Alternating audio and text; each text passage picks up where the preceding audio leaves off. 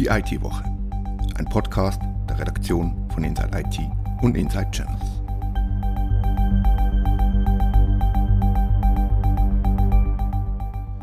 Herzlich willkommen zur neuen Ausgabe von Die IT-Woche.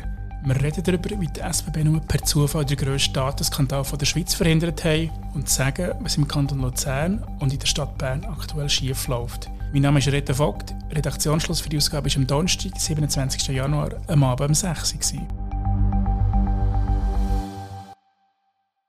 Schweizerinnen und Schweizer sind ja ein Volk, das sehr gern Bahn fährt und auch das Bahnunternehmen SBB sehr gern hat. Darum hat da eine Enthüllung, die anfangs von dieser Woche publik geworden ist, ziemlich Wellen geworfen und vermutlich die Bevölkerung auch schockiert. Reto, was ist da passiert? Es ist publik geworden, dass ein Sicherheitsspezialist Daten hat können abziehen, also Daten von, von Swisspass Kundinnen und Kunden von Reisen, die sie tätigt haben. Und die Datensätze enthalten Namen, Vornamen, Geburtsdatum und eben die zurückgelegten Reisen. Es ist ein relativ grosser Datensatz, also wir reden da nicht von ein paar tausend Bahnreisenden. Nein, das ist so. Der Sicherheitsspezialist, der mit dem 10 vor 10 anonym geredet hat, hat eine Million Datensätze können stellen, also abladen und speichern und, und sichten und so weiter. Und die SBB sagen, das sind 0,2 Prozent von allen Daten. Also wir reden von einem potenziellen Datensatz oder Datenschatz, besser gesagt, von einer halben Milliarde Datensätzen, die eine Zeit lang offen im Netz gestanden sind. Die Daten sind aber nicht in falsche Hände gelandet. Also die SBB hat da in dem Fall eigentlich noch ein riesiges Glück gehabt. Das kann man wirklich effektiv so sagen. Ja, die Daten waren offen im Netz gewesen und die SBB kann tatsächlich von Glück reden oder von Zufall, besser gesagt dass sie von dem vertrauenswürdigen Sicherheitsspezialist gefunden wurden und nicht etwa von einem böswilligen Hacker, der die Daten nachher einem Meistbietenden verhökert hat. Wie hat die SBB reagiert jetzt auf den Fall? Die SBB hat scheinbar sehr vorbildlich reagiert, wie auch der Spezialist im 10 vor 10 gesagt hat. Sie hat die Sicherheitslücke sofort geschlossen und nachher auch transparent kommuniziert, was tatsächlich passiert ist. Aber das hat nur so können vorbildlich reagieren weil eben der Sicherheitsspezialist ihnen wohlgesonnen war. Was sie noch nicht gemacht haben, der SBB, und was ihnen zum Teil vorgeworfen wird, ist, dass keine direkte Kommunikation zu den Swisspass-Kundinnen und Kunden stattgefunden hat, sondern dass sie es einfach auf die Webseite gestellt haben. Gut, eben, da müsste unser bahnreisende Volk, da müssen ziemlich viele Kunden vermutlich dann noch informiert werden über den Fall. Du hast den auch kommentiert in dieser Woche und da Parallelen ein bisschen gezogen, weil es ist nicht der erste Fall, sagen wir, bei einer öffentlichen Unternehmen oder Stiftungen im, im Verlauf des letzten Jahres, wo genau so Lücken auftaucht sind, Daten irgendwie umgelegen und zugänglich sind. Kannst du uns da noch sagen, was da alles sonst noch so ein bisschen passiert ist? Ja, der, der grösste und eigentlich dramatischste Fall ist der Fall meineimpfungen.ch. Das ist die Stiftung, die Impfdaten sind gestohlen wurden und das ist so dramatisch gewesen, dass die Plattform nicht geschlossen werden und die Stiftung hat es nachher noch schlimmer gemacht, indem sie nachher die Daten zurückgeben den betroffenen Userinnen und User, aber sie hat es in unverschlüsselten ZIP-Dateien gemacht. Und der andere Fall ist Swiss Transplant, das ist das nationale Organspenderegister und dort war es so, gewesen, dass einfach irgendwelche Leute von irgendwelchen anderen Leuten, also zum Beispiel hier von mir, hast einen Organspendeeintrag machen, der nachher rechtsgültig war. Wir sind ein Land, das immer digitaler wird. Haben wir ein Problem mit so Datenbanken? Es macht fast den Anschein, dass im speziellen öffentliche Unternehmen tatsächlich ein Problem haben, persönliche Daten der Bürgerinnen und Bürger umfassend und richtig zu schützen. Ja. Was siehst du da für Konsequenzen, die man daraus ziehen sollte? Ich glaube, dass in diesem speziellen Fall das Parlament als Kontrollinstanz da müsste die Finger drauf haben und die Unternehmen verpflichten, die Daten besser zu schützen. Aber ich bin da ein bisschen skeptisch, dass das passiert, weil das digitale Know-how im Parlament, um das ist so nicht am besten bestellt, muss man, muss man doch sagen. Also müssen wir warten oder äh, befürchten, dass es der nächste Klapp in der Datenbank braucht, dass dann vielleicht etwas passiert? Ja, unter Garantie wird der nächste Klapp kommen. Wir haben jetzt heute den Fall gehabt, wieder, wo ich noch nicht im Detail Bescheid darüber weiss, aber beim, beim Postauto ist ein ähnlicher Fall oder ein vergleichbarer Fall gewesen, dass dort scheinbar auch Daten sind vorkommen. Wir sind gespannt, was da noch alles von uns zukommen wird. Allerdings, ja, das war nicht das letzte Mal, gewesen, ja.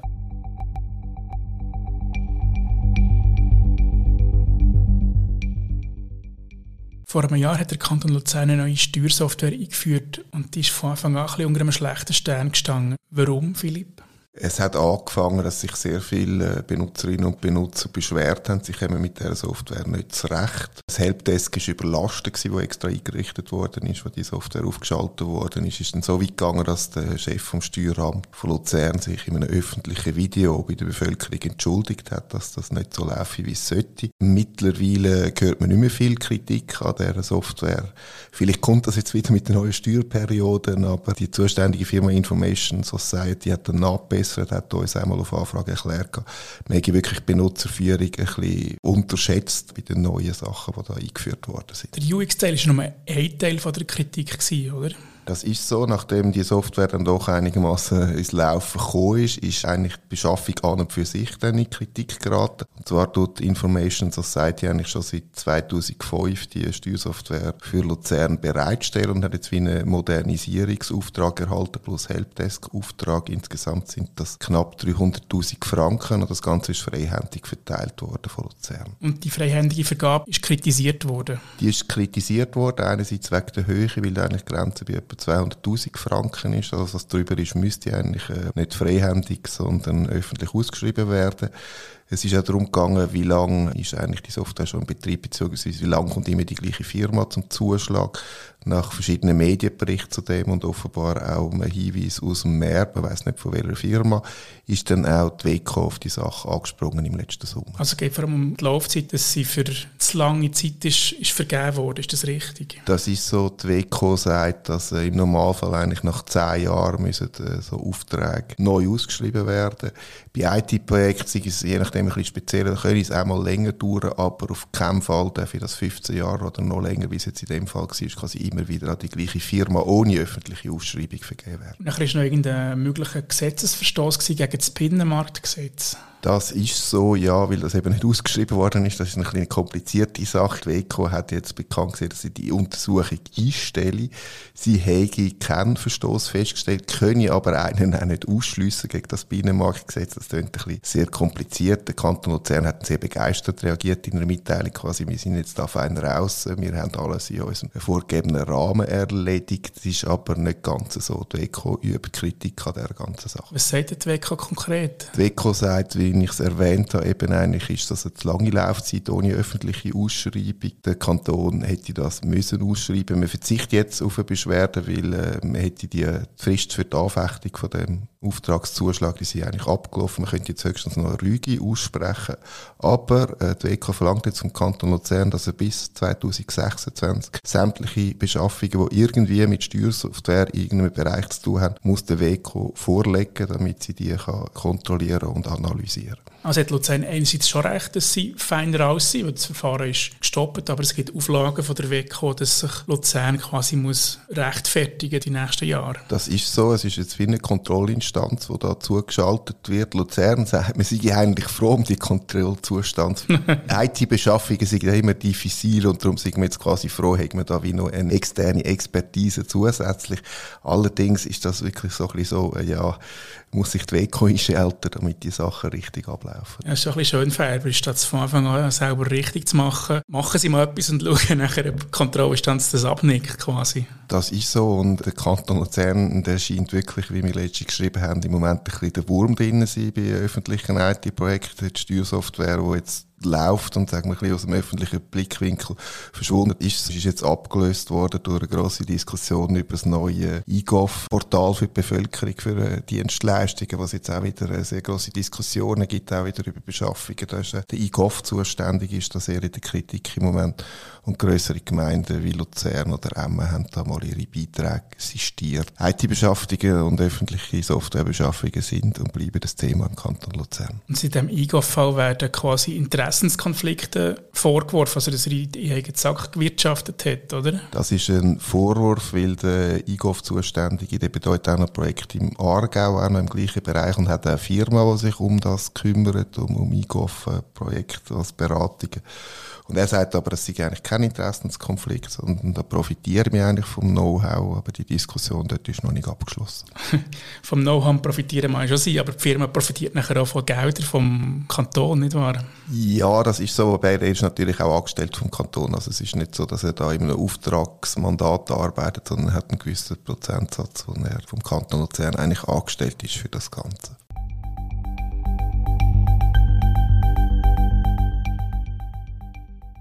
Dieser Woche hat die Stadt Bern von sich reden gemacht. Was ist passiert, Tom? Ja, ich habe gesehen, dass eine Ausschreibung auf der Ausschreibungsplattform SIMAP auftaucht ist. Äh, und zwar geht es um die Ablösung von Microsoft-fremden Applikationen. Und zwar womöglich, steht in der Ausschreibung drin. Das hat mich sehr erstaunt, dass das im Rahmen vom Digitalen Arbeitsplatz 4.0 so bestimmt worden ist, weil ja Bern bislang eher als äh, Open Source freundlich gilt, beziehungsweise es hat immer große Diskussionen gegeben darum in der Stadt. Also das bedeutet jetzt konkret, wenn man Microsoft fremde Software rausschmeißt, dass sich Bern von seiner Open Source Strategie verabschiedet. Ist das richtig? Das ist ein bisschen unklar, sage ich mal. Also die Formulierung, womöglich, die hat schon sehr krass tönt, würde ich sagen. Ich habe dann nachgefragt bei dem Informatikdienst, wo Bedarfsstelle ist, also wo dann die neu beschaffenen Lizenzen auch und so einsetzen werden. Und zwar haben die gesagt, dass man nur proprietäre Applikationen ersetze, wo zum Beispiel im Security-Bereich als End of Life kann und dass man außerdem mehr Funktionalitäten sich wünsche und auch mehr Security, weil man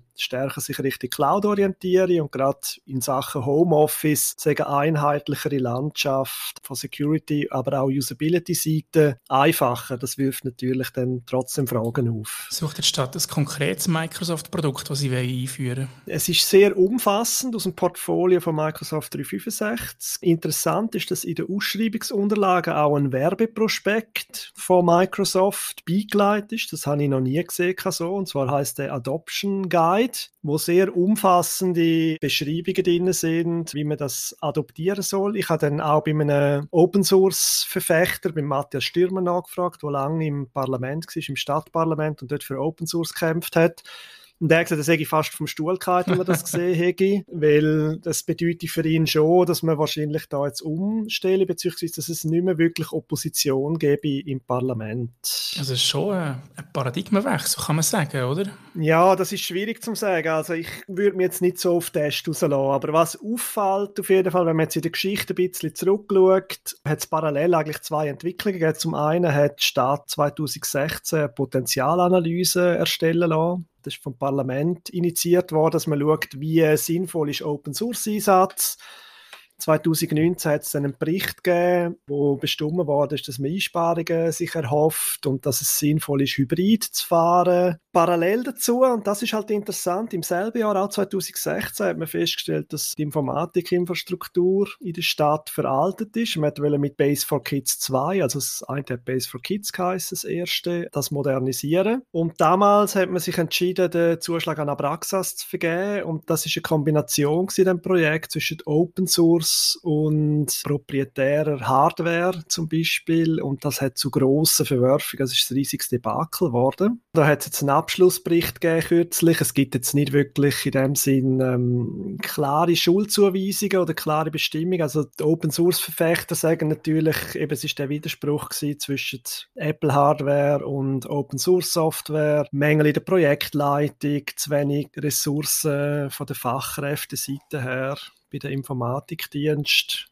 aber es ist natürlich interessant, dass man jetzt so stark auf Microsoft setzt, weil es ist natürlich von der Kompetenz, die man im Haus haben muss, viel weniger äh, bedeutend dafür, begibt man sich in Abhängigkeit, oder? Das ist so ein bisschen das, was natürlich jetzt der Matthias Stürmer sehr kritisiert hat. Gibt es den Zusammenhang zwischen dem durchzogenen Projekt Base for Kids und dem jetzigen Umschwenken Richtung Microsoft, oder hat das nichts miteinander zu tun? Also das ist schwierig zu sagen. Natürlich sagen die Informatikdienste, es keinen Zusammenhang, aber ähm, zum einen muss man sehen, die Informatikdienste betreiben System für die Verwaltung, aber gleichzeitig stellen sie Services zur Verfügung stellen für die Volksschulen und sie sind in der Projektleitung gewesen, damals von dem Base for Kids.